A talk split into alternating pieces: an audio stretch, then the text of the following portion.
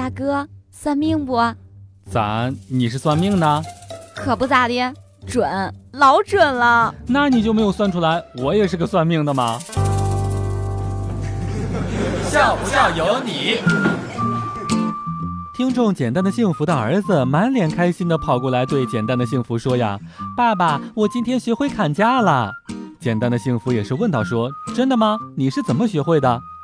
他的儿子也是回答说：“今天有人来家里面收购旧报纸，他说一斤六毛，我说太贵了，五毛钱吧。他说行。”听众汉先生前两天呀，也是给带鱼哥讲了一个有关于美人鱼的故事，说呀，从前有一位美人鱼爱上了人类的王子，他也是找到了巫婆，说无论如何都要见到他。巫婆呢也是给了他一瓶魔药，说喝了这瓶魔药就会见到王子，但是你会变成泡沫。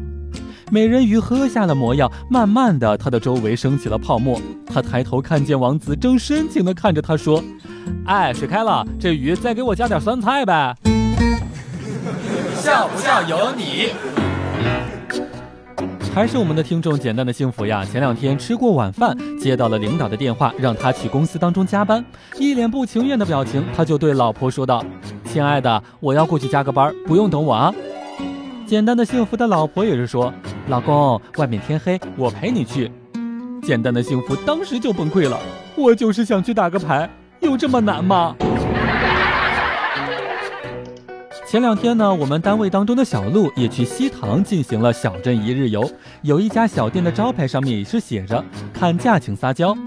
进去之后，小鹿呀就看中了一对铃铛，调整了表情，正准备撒娇呢，老板看了小鹿一眼，爆出了一句：“哥们儿，你走吧，我送你了。”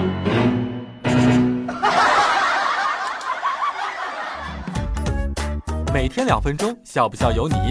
你要是不笑，我就不跟你玩了。